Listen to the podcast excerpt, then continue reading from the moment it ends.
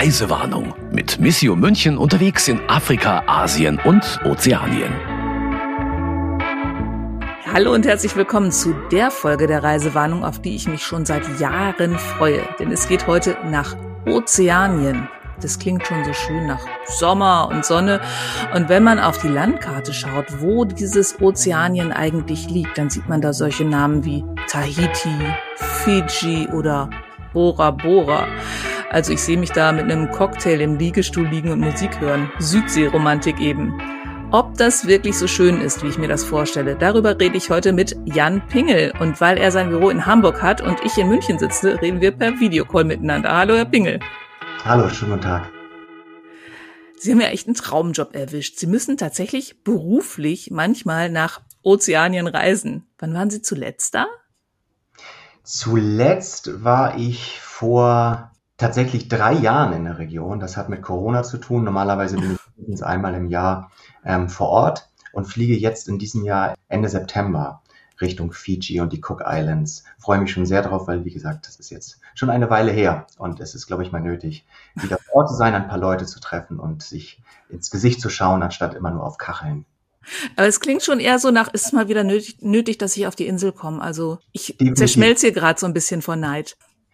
Äh, der Neid ist möglicherweise angebracht, aber es ist auch nicht so, dass ich dort an Traumstränden liege und Cocktails in der Hand habe. Das ist tatsächlich noch nie vorgekommen, so wirklich. Echt nicht? Nicht mal nach, Feierabend oder so? Nicht wirklich. Ähm, nach Feierabend ist ja auch ein sehr dehnbarer Begriff, insbesondere wenn man immer nur kurze Zeit vor Ort ist. Es ist ja eine irre lange Reise in die Region. Man ist ja, wenn man von Deutschland losfliegt, drei Tage unterwegs, bis man Boden in Fiji oder in Papua-Neuguinea berührt. Und das ist der Grund, warum ich natürlich immer das Maximale rausholen möchte aus diesen Reisen. Das heißt, tagsüber sind sehr viele Treffen und abends geht man dann noch gemeinsam essen. Das heißt, Strandtage sind wirklich rar. Ich glaube, ich war bei den vielen Reisen, die ich schon in der Region gemacht habe und den vielen Tagen, die ich dort verbracht habe, ich glaube, einen Tag am Strand. ähm, habe dafür natürlich trotzdem sehr, sehr viele schöne Ecken gesehen, sehr viele tolle, nette, interessante Menschen kennengelernt. Aber der Strandtag mit Cocktail und Sonnenuntergang, der, der muss irgendwie noch kommen. Der kommt bestimmt dieses Jahr. Ja. Ähm, wie ist es denn dort? Ich kann es mir überhaupt nicht vorstellen. Ich kenne es halt wirklich nur so aus Urlaubsprospekten, aus Fernsehserien und wie gesagt, Liegestuhl und Cocktail ist so meine Vorstellung. Aber drei Tage Reise ist echt Hammer. Ja, vor allem, weil man dann ja auch ähm, die Zeitverschiebung beachten muss. Also ich glaube, wenn ich jetzt im September losfliege, fliege ich an einem Mittwoch Mittag los und bin freitags abends da das zieht sich schon dann eine ganze Weile. Und als ich das erste Mal zurückflog von Tonga über Fiji und dann Singapur, also in Singapur war ich der Meinung, jetzt habe ich es geschafft. Das ist jetzt ja nur noch das letzte Stück bis Hamburg. Das ist jetzt, das sitze ich auf einer, auf einer Backe ab. ähm, also ähm, das zeigt so ein bisschen auch die Dimension. Und es ist vor Ort, das ist eine ganz, ganz schwierige Frage zu beantworten. Es ist sehr unterschiedlich. Es ist eine riesige Weltregion äh, mit sehr, sehr vielen Tausenden von Inseln, die alle sich auch unterscheiden. Kulturell, aber auch von der Ökologie, vom, so wie sie sich auch präsentieren. Man, das Hochland in Papua-Neuguinea ist sehr schwer vergleichbar mit niedrig gelegenen Atollstaaten in Mikronesien. Das heißt, auch meine Eindrücke vor Ort sind sehr, sehr unterschiedlich. Ja. Wir müssen vor allem, glaube ich, mal aus, aufklären, warum Sie beruflich dorthin reisen. Mhm. Also Sie arbeiten beim Ozeanien-Dialog. Und das ist, wenn ich das richtig verstanden habe, ein Zusammenschluss mehrerer Organisationen, von denen Missio München eine ist. Genau richtig. Das ist ein, eine Projektstelle, die ich seit 2017 jetzt innehabe als Koordinator. Koordinator auch deswegen, weil ich die Organisationen, die den Ozeaniendialog gegründet haben, in ihrer politischen Arbeit zum Pazifik koordiniere und unterstütze. Das sind acht Organisationen. Missio München, haben Sie gesagt, ist dabei. Brot für die Welt und Miserio als die evangelische und, und katholischen Entwicklungswerke, genauso wie andere Missionswerke in ganz Deutschland, die alle eigenständige Beziehungen den Pazifik haben. Die haben also Partnerkirchen vor Ort. Pazifik Netzwerk ist auch dabei als einzige NGO, die nicht kirchlich ist eben auch mit langjährigen guten Kontakten in der Region als auch zur Pazifik-Bubble, sage ich mal, hier in Deutschland und Europa.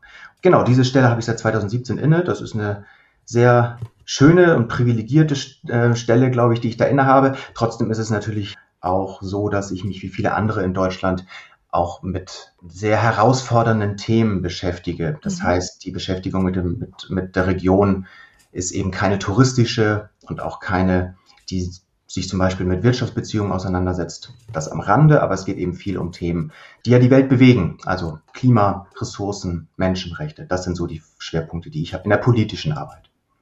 Genau, das wäre nämlich meine nächste Frage gewesen. Was ist denn eigentlich Ihre Aufgabe da? Also einfach mal dahin reisen, damit ist es nicht getan, sondern Sie treffen Menschen, habe ich jetzt schon rausgehört. Sie koordinieren irgendwas. Was, was, mhm. was tun Sie?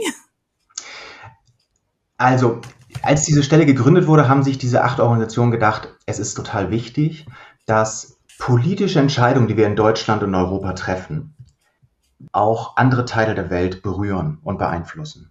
Wenn wir hier über unsere Ressourcensicherheit sprechen, wenn wir über Handelsbeziehungen sprechen, wenn wir über Klimapolitik sprechen, dann berührt das nicht immer nur die 16 deutschen Bundesländer, sondern eben auch sehr, sehr viele andere Regionen auf der Welt.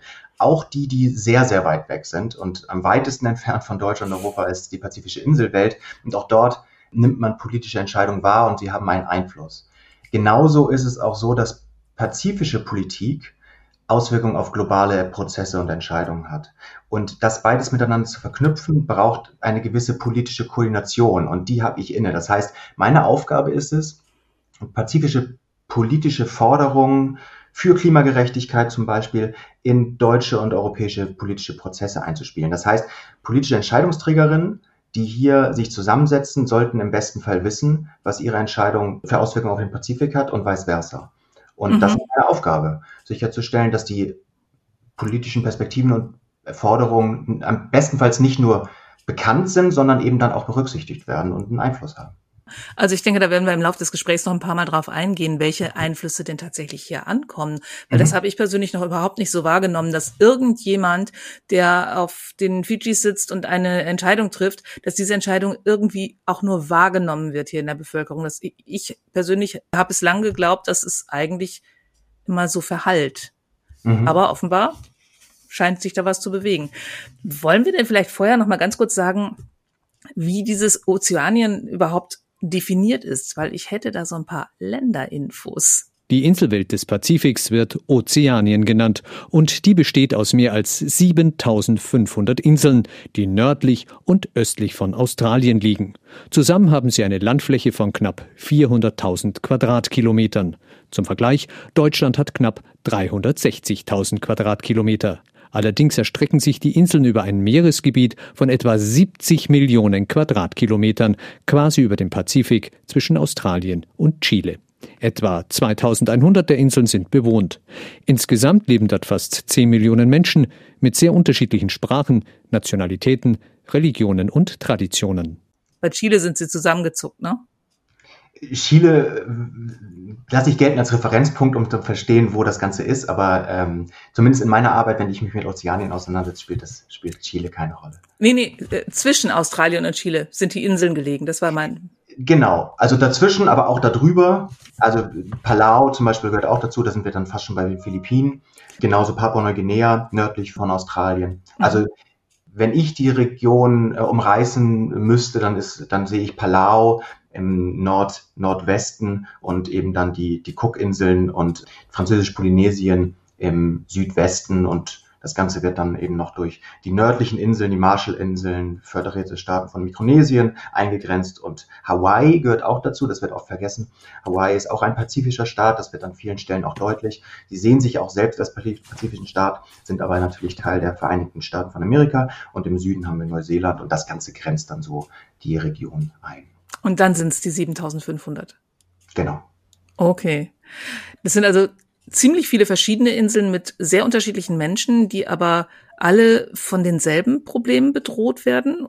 Also wie schafft man das, den Menschen dort zu ihren Rechten zu verhelfen? Oder ist das eine komplett falsche Fragestellung jetzt? Also ich weiß nicht, wie man das schafft. Das würde ich auch mir gar nicht als Anspruch irgendwie auferlegen. Den, also Sie versuchen es zumindest. Ich oder ich versuche äh, Ihnen dabei eine gewisse Unterstützung zu leisten. Ähm, manchmal sage ich, dass ich auch so ein bisschen ein Postbote bin, denn die haben ja vor Ort sehr, sehr gute Ideen darüber, wie sie ihre nachhaltige Zukunft gestalten wollen.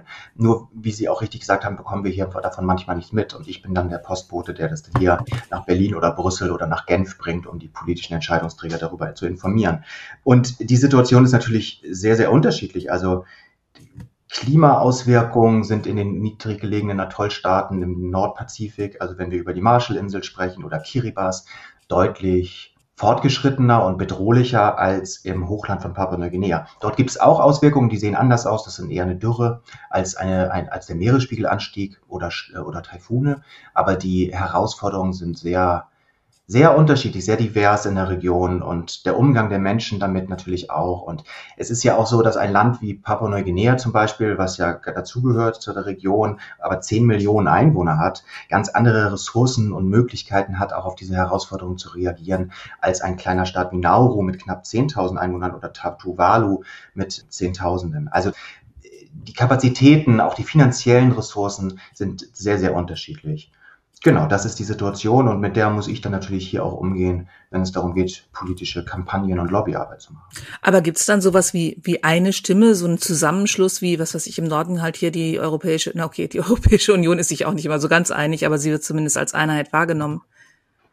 Ähm, es gibt eine politische Repräsentanz für die gesamte Region. Also es gibt mehrere auf verschiedenen Ebenen. Also im Umweltbereich zum Beispiel oder in der Fischerei gibt es regionale Abkommen und Zusammenarbeit.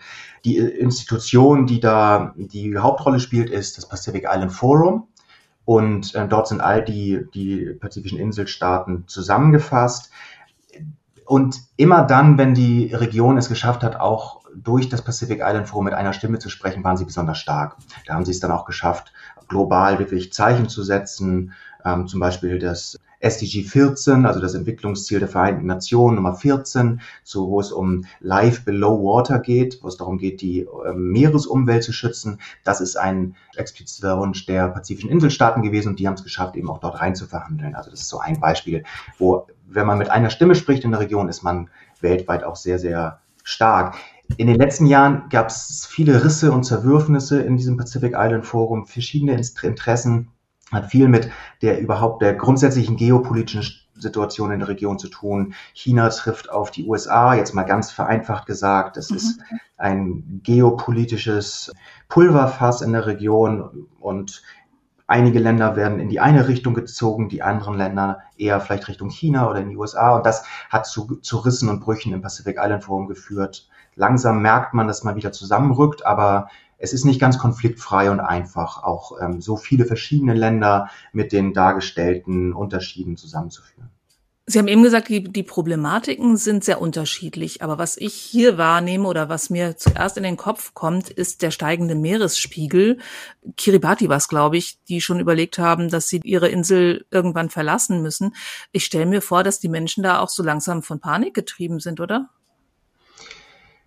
Ja, das ist natürlich eine riesige Herausforderung. Ich glaube, was die Menschen vor Ort erstmal umtreibt, ist, dass sie das Leben, wie sie es bisher führten, über Generationen so nicht mehr führen können. Das hat natürlich auch mit dem Meeresspiegelanstieg zu tun, aber bevor das eigene Atoll, der eigene Strand, das eigene Haus verschwindet, ist erstmal schwieriger Fisch zu fangen aufgrund des Klimawandels oder das sowieso wenig zur Verfügung stehen äh, ähm, landwirtschaftlich äh, nutzbare Gebiet wird kleiner, wird versalzen. Ähm, das sind alles so Probleme, die tatsächlich im Moment real sind. Das kann man sich ja auch irgendwie nicht vorstellen, dass das Land, auf dem man genau. geboren ist, aufgewachsen ist, dann einfach nicht mehr da ist. Also es gibt wahrscheinlich, genau. ich weiß nicht, gibt es immer mehr Fluten oder wie, wie, wie wirkt sich das aus auf diesen Inseln jetzt, die wirklich? Auf den niedrigen Atollen ist es tatsächlich so, dass es ähm, Überflutungen gibt, dass es also erstmal Starkregen dazu führt, dass es überhaupt viel zu viel Wasser manchmal eben auch auf den Inseln gibt. Es kommt dann eben nicht von der Seite oder von unten, sondern von oben. Gleichzeitig gibt es auch dort Probleme mit, mit, mit Dürren und dann frisst das Meer sich langsam in den Strand. Also diese Küstenerosion ist an vielen Stellen zu beobachten und dann zu King Tides, also zu hohen Fluten, die regelmäßig die Inseln heimsuchen, ist es so, dass nicht selten die Wellen über den Strand und über die Häuser schlagen und dann in die Lagunen fließen. Dort eben die Lagunen versalzen, das Trinkwasser ein Problem wird und das insbesondere in den Atollstaaten ein riesiges Problem ist. Aber auch etwas, was für die Menschen eine besondere Bedrohung ist, weil Land so eine besondere Bedeutung hat in der Region. Land ist Leben, Land ist alles, was den Menschen im Endeffekt bleibt auch als Identifikation, als spiritueller Fixpunkt auch, wenn im, im Pazifik und das gilt eigentlich für die gesamte Region, ein neues, ein Kind geboren wird, dann nimmt man den Teil der Nabelschnur und vergräbt ihn eigentlich in einer Kokosnuss. Und so wächst dann daraus eine Palme und so wächst das Kind. Und das zeigt auch nochmal die besondere Verbindung zum Land und auch zu dem, was dann dort wächst. Und das alles ist bedroht und das ist eine Katastrophe auf verschiedensten Ebenen. Also natürlich, was die Nahrungssicherheit angeht, was überhaupt das Überleben auf diesen Inseln angeht, aber auch natürlich kulturell, spirituell, weil man das Leben der Menschen, die an den Küsten leben, nicht einfach woanders hin verpflanzen kann. Das, das kann man ja nie, oder? Also ich meine, wenn man sich überlegt, wenn man hier, wo es genü genügend Land gibt, ein Dorf verpflanzen will, weil man an Bodenschätze ran will, ich sag mal, ich mhm. habe es in diesem Podcast schon mal eher gesagt, Garzweiler, mhm. ähm, da haben sich die Leute auch mit Händen und Füßen gesträubt, aber sie können zumindest an diesen Ort zurückgehen, wenn man sich, also ich, ich stelle mir das wahnsinnig schwer vor, mir vorzustellen, dass mein, mein Land einfach nicht mehr da ist. Genau. Dass die Palme, die zu meiner Geburt gepflanzt wurde, nicht mehr da ist. Richtig. Und gleichzeitig ist es ja auch so, dass man sich bewusst machen muss, dass 90 Prozent aller Pacific Islander weniger als fünf Kilometer vom Meer entfernt wohnen und natürlich auch mit dem Meer zusammen leben und vom Meer leben und angewiesen sind, also rund 80 Prozent der Bevölkerung im Pazifik ist angewiesen auf natürliche Ressourcen, gesunde natürliche Ressourcen aus Landwirtschaft, Forstwirtschaft und Fischerei, insbesondere Fischerei. Und was in der Vergangenheit auch schon passiert ist, denn es gab ja schon erste Umsiedlungen, zum Beispiel in Fiji, dass Fischer-Communities von der Küste ins Landesinnere verfrachtet wurden. Und das ist eben dann schon ein Unterschied. Ich bin mit der Familie auch vor zwei Jahren umgezogen, aber ich kann auch eben von zu Hause aus dem Homeoffice arbeiten und bin kein Fischer oder keine Fischerin, die eben nicht von der Küste vertrieben werden kann, denn das hängt damit zusammen, wie ich lebe. Und das hat nicht nur Auswirkungen auf meinen Lebensunterhalt, denn ich könnte ja theoretisch auch was anderes machen oder könnte umschulen, aber es hat sehr viel damit zu tun, wie ich lebe, wie meine ganze Kultur, die sehr eng verknüpft ist mit der Küste und dem Meer, ausgelöscht wird und ich sie auch nicht woanders bewahren kann so einfach wenn man mal in einem Bauern in den Hamburger Hafen steckt, dann ist es wahrscheinlich auch etwas schwierig für ihn, sich da zu akklimatisieren. Genau. Äh, eine Problematik, die Sie ganz äh, intensiv ansprechen auf Ihrer Homepage, ist der Tiefseebergbau. Der ist mir jetzt ein paar Mal untergekommen, aber ich hatte den noch nicht so wirklich auf dem Schirm. Das ist etwas, was vor allem in der Region starten soll, noch nicht gestartet hat, wo gerade die Forschungen laufen, glaube ich. Und es geht irgendwie um Mangan, das man braucht für Batterien. Und das gibt's in Knollen. Aber ich glaube, da wissen Sie mehr als ich. Also ich finde es lustig, dass die in Knollen sind. Das kenne ich nur von Kartoffeln. Ja, und ich habe dazu mal einen Vortrag gehalten an einer Bergbauuniversität in Deutschland und vor jungen äh, Geologinnen und Geologen und habe auch vom den Kartoffelvergleich bemüht und wurde, Ach, tatsächlich. Müde, wurde nur müde belächelt, ähm, wie ich dann mich äh, erdreisten könnte, das so so darzustellen. Nein, es ist ein, ähm, ist ein super komplexes, aber auch hochproblematisches Thema. Tiefseebergbau heißt ähm, Abbau von Mineralien in der Tiefsee. Bis zu 5000 Meter tief soll das Ganze stattfinden.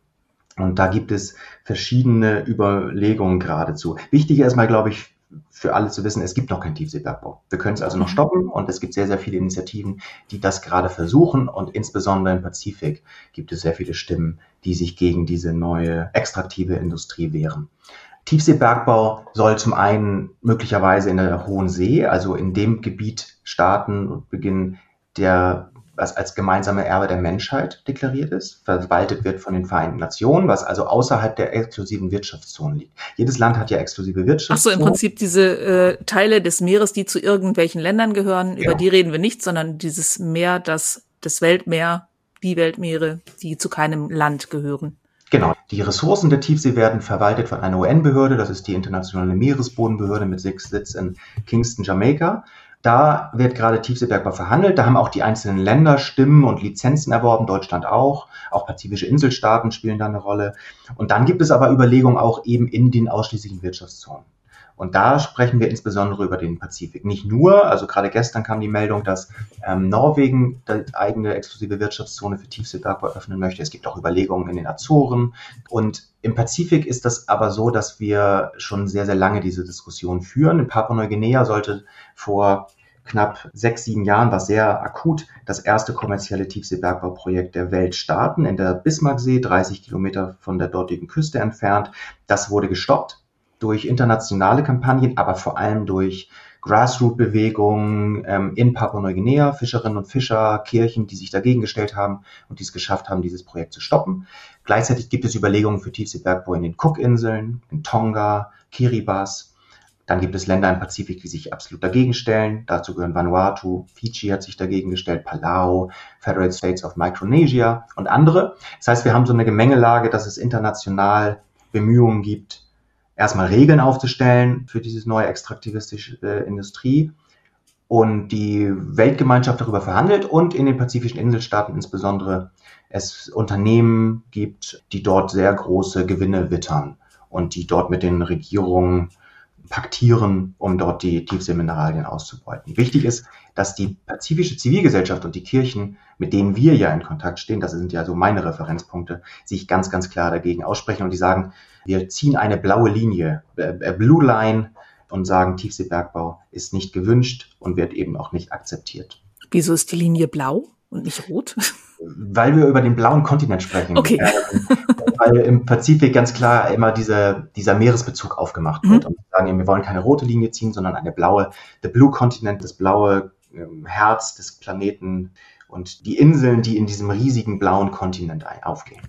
Dieses Mangan, also ich habe eben so gesagt, Batterien braucht es. Wofür braucht man die denn ganz genau? Also ich meine, es ist ja jetzt nun mal so, ich brauche nun mal alle spätestens vier Jahre ein neues Handy, weil dann funktioniert es einfach nicht mehr. Leider gibt's noch keine Alternative. Wofür sind die?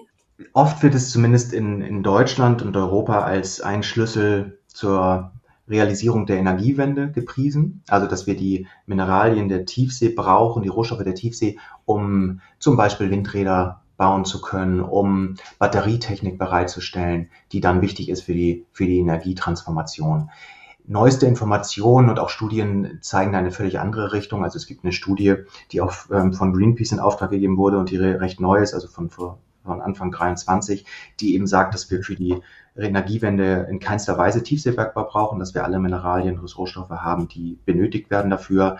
Und gleichzeitig hängt da auch die Politik oder die, die Diskussion darum so ein paar Jahre hinterher, denn es gibt ganz neue Batterietechniken, insbesondere die aus China kommen, die dann diese aus der Tiefsee stammenden Rohstoffe auch nicht mehr brauchen.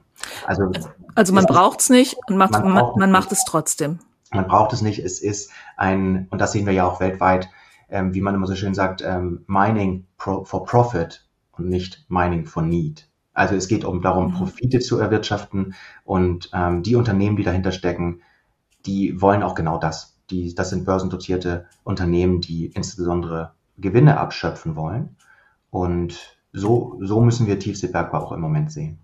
Sie hatten gerade schon die Rolle der Kirchen angesprochen, da möchte ich gleich nochmal ähm, gesondert drauf kommen, aber äh, ich muss noch mal ganz kurz verstehen, was das mit diesem Tiefseebergbau, also wo das genau gerade hängt. Also Sie haben gesagt, es gibt's noch nicht.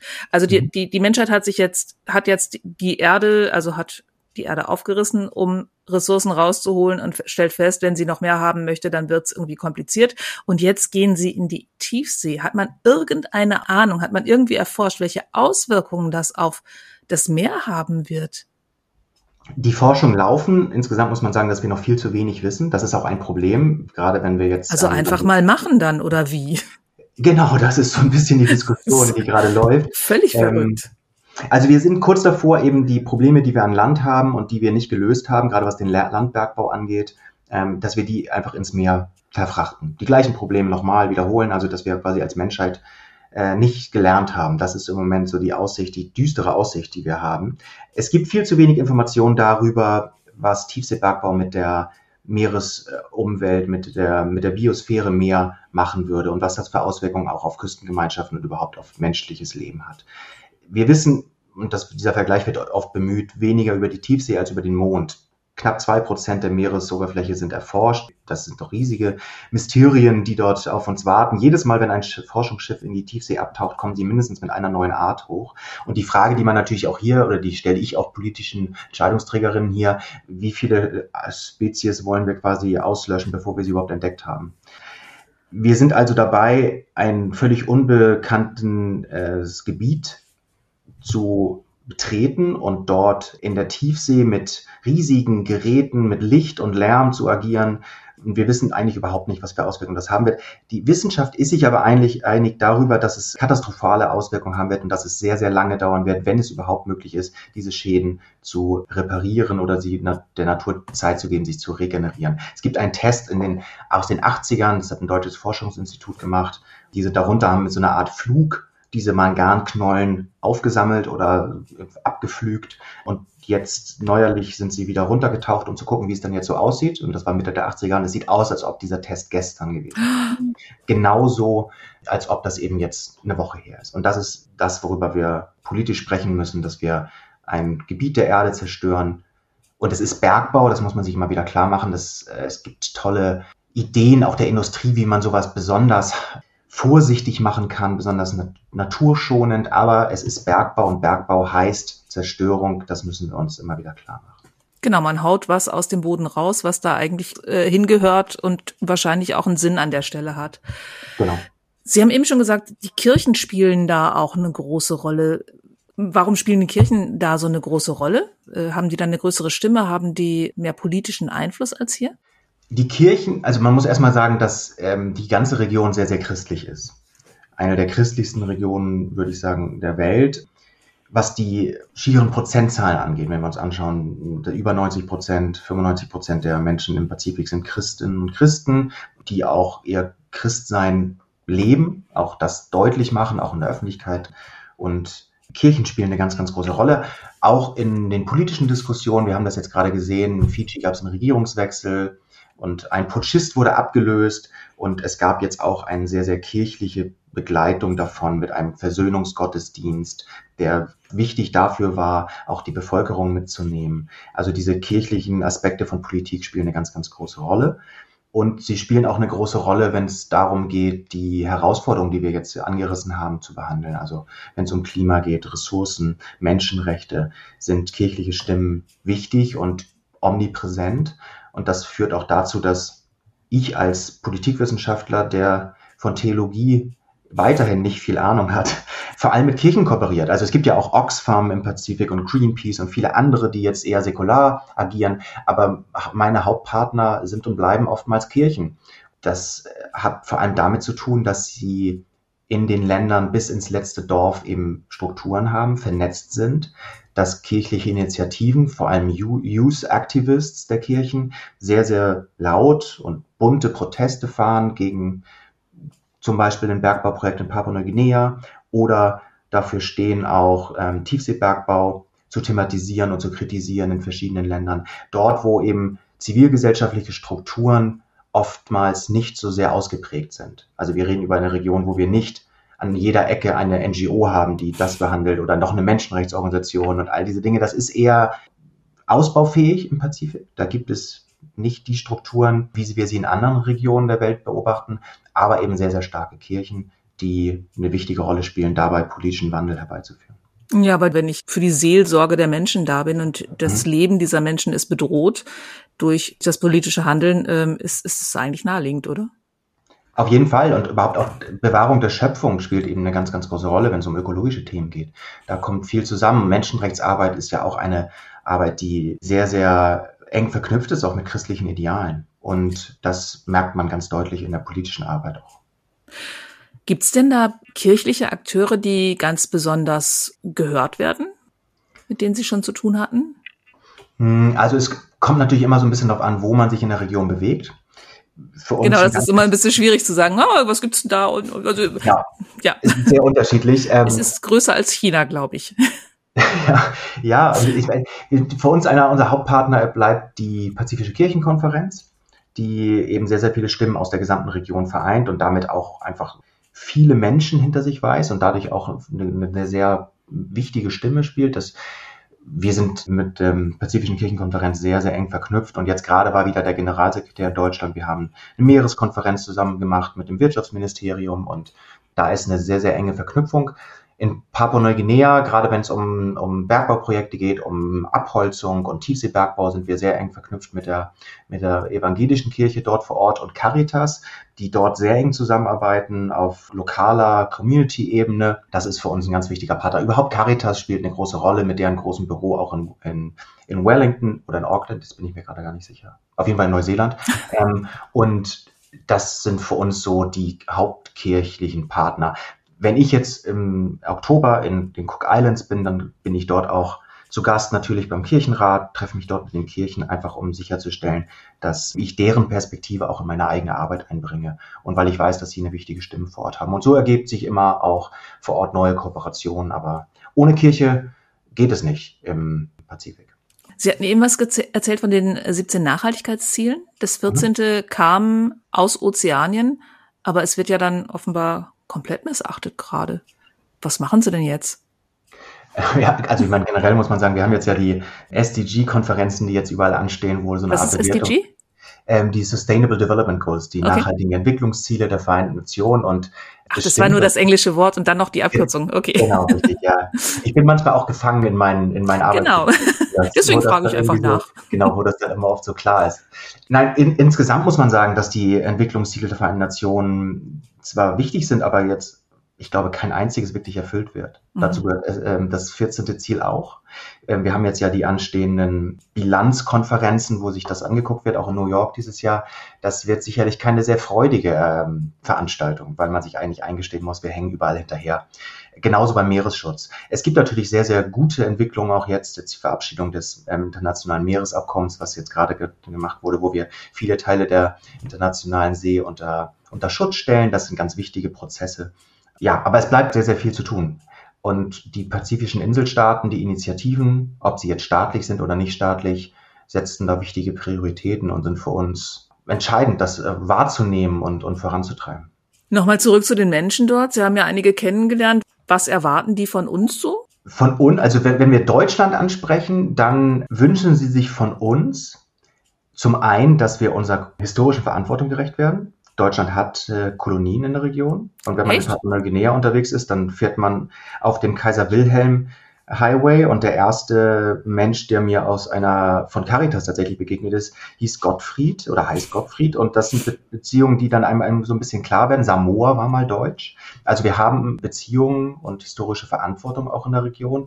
Diese Verantwortung ist hier in der Öffentlichkeit eigentlich kaum präsent und bekannt. Nee, genau. Überhaupt muss man sich tatsächlich auch wieder vor Augen führen. Das ist das eine, dass man das wahrnimmt und dass man auch, dass Deutschland auch eine besondere Verantwortung in der Region hat. Und die Erwartung der Menschen vor Ort ist, dass man diese Verantwortung auch ausnutzt und die Möglichkeiten, die man in der, auch in der Region hat, ausfüllt. Denn wir sind nicht als Deutschland, sage ich mal, mit den geopolitischen Interessen so gefangen, wie es andere Staaten sind. Frankreich hat dort Kolonien, die USA sind als Kolonialmacht und als Anrainerstaat vor Ort. China spielt eine ganz, ganz große Rolle. Indonesien, auch mit ihrer Okkupierung von Westpapua, dem anderen Teil der Insel Papua, Neuguinea, spielen ganz, ganz große Rolle. Deutschland hat nicht diese geopolitischen Interessen in der Region und kann deswegen natürlich eine freiere Rolle spielen. Und das wünscht man sich auch. Man wünscht sich, dass Deutschland eine starke Stimme ist für Meeresschutz, für Menschenrechte, für Klimagerechtigkeit, insbesondere in der, in der Region. Und das ist auch der Anspruch und den Maßstab, den ich an deutsche Außenpolitik in der Region setze. Okay. Also für mich war das jetzt echt eine Reise in eine komplett unbekannte Welt.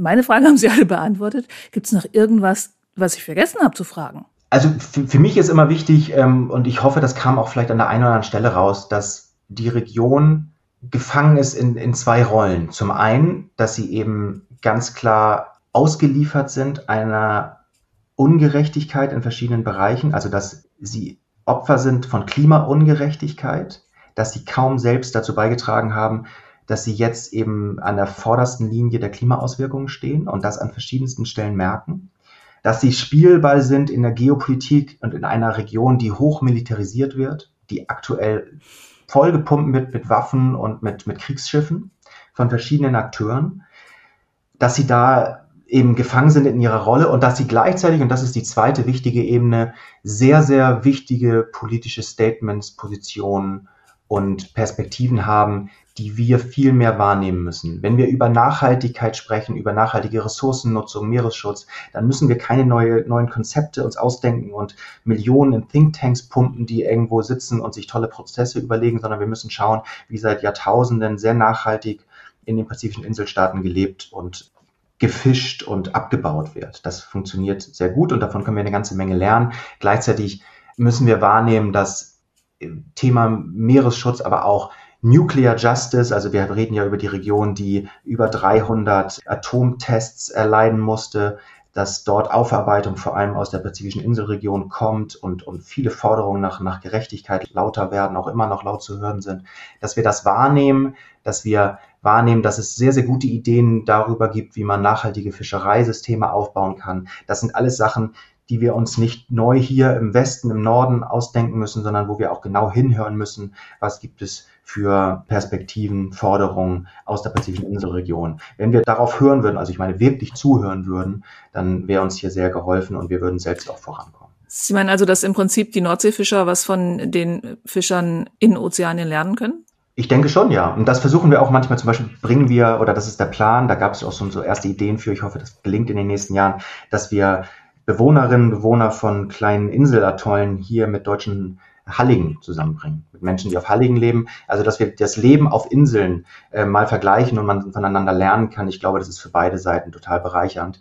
Und ich hoffe, das ist was, was wir in den nächsten Jahren umsetzen können, dass wir mal eine Hallig-Tour machen können mit meinetwegen Leuten aus Kiribati oder aus Outer Islands in Fiji. Die ein gemeinsames Schicksal haben. Genau. Eigentlich. Absolut. Absolut in der Region wurden ja, ich glaube so vor allem in den 80er Jahren auch sehr, sehr viele Atomtests gemacht. Wie sind denn die Auswirkungen noch dort? Also zum einen haben wir natürlich gesundheitliche Auswirkungen bis heute auf den Inseln, die besonders betroffen waren. Und es gab ja bis zu über 300 Atomtests bis in die 90er in der Region. Ohne Rücksicht, also die haben irgendwie da rumgetestet und ach, da wohnen auch so ein paar Menschen rum, hatte ich immer so den Eindruck.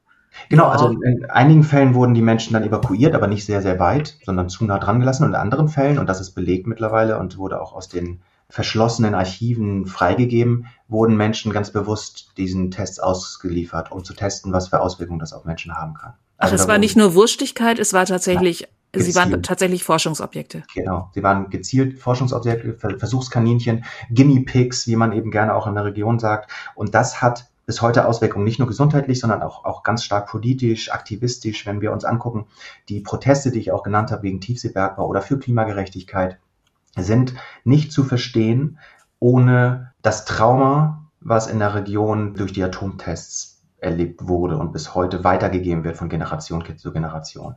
Man möchte nicht wieder Versuchskaninchen sein, sei es jetzt zum Beispiel für Tiefseebergbau, weil niemand weiß, was für Auswirkungen das haben kann. Die Mineralien der Tiefsee sind ja nicht zum Beispiel für die Industrie in Fiji oder Kiribati, sondern für uns, für unsere Handys, für unsere Windkraft. Und man ist wieder ausgeliefert einer Industrie oder einer, einer Idee, die nicht aus der eigenen Region stammt. Also fremdbestimmte Entwicklung.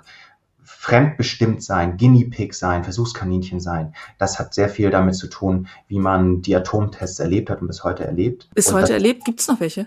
Es gibt keine Atomtests mehr, aber zum Beispiel laufen aktuell viele Kampagnen in der Region, gerade von jungen Leuten, die das ganze Thema nochmal präsenter machen wollen, auch in der eigenen Bevölkerung, weil zum Beispiel Japan jetzt angekündigt hat, zwei Millionen Liter radioaktives Wasser aus mhm. dem Fukushima Power Plant in den Pazifik einzulassen. Dahin zu schütten, wo eigentlich keiner lebt. Wie sauer sind die Leute auf äh, die Industrienationen? Sehr sauer und enttäuscht, weil bei den ganzen schönen vielen Worten und fast 30 Klimakonferenzen einfach sehr, sehr wenig passiert und viel zu wenig passiert. Auch Partner, die jetzt auch vor zwei Wochen in Deutschland waren, haben gesagt, es ist interessant zu sehen, dass man das hier so feiert, wenn internationale Abkommen zum Beispiel vom Meeresschutz erreicht werden und die Delegierten haben Tränen in den Augen und prosten sich mit Shampoos zu. Seit 30 Jahren fahren pazifische Delegationen von Klimakonferenzen auch mit Tränen in den Augen nach Hause. Aber eben nicht mit Freudestränen, sondern Tränen, weil sie wieder zu Hause den eigenen hm, Bevölkerung erklären müssen, dass nichts passiert. Mhm. Und dass, dass sie, sie der Weltgemeinschaft egal sind. Genau, weil sie wieder im Stich gelassen werden. Und das prägt auch kulturell politisch, spirituell eine Weltregion und vieles hat mit den Atomtests zu tun und vieles lebt bis heute weiter in vielen anderen Protestformen. Und meine oder unsere Aufgabe hier ist es eben, das wahrzunehmen, gut zuzuhören und zu gucken, dass wir Fehler nicht nochmal machen und dass wir unserer historischen Verantwortung bewusst werden und dass wir Unterstützung leisten. Und das meine ich nicht mit Worten, sondern mit Geld, mit politischen Absichten, die auch gelebt werden. Anders funktioniert es nicht. Anfangen könnten wir mal mit einer lauten Stimme dagegen, diesen Tiefseebergbau auszubauen und unseren eigenen Konsum, wie eigentlich bei allen Problemen, gründlich zu überdenken. Allerdings, ja.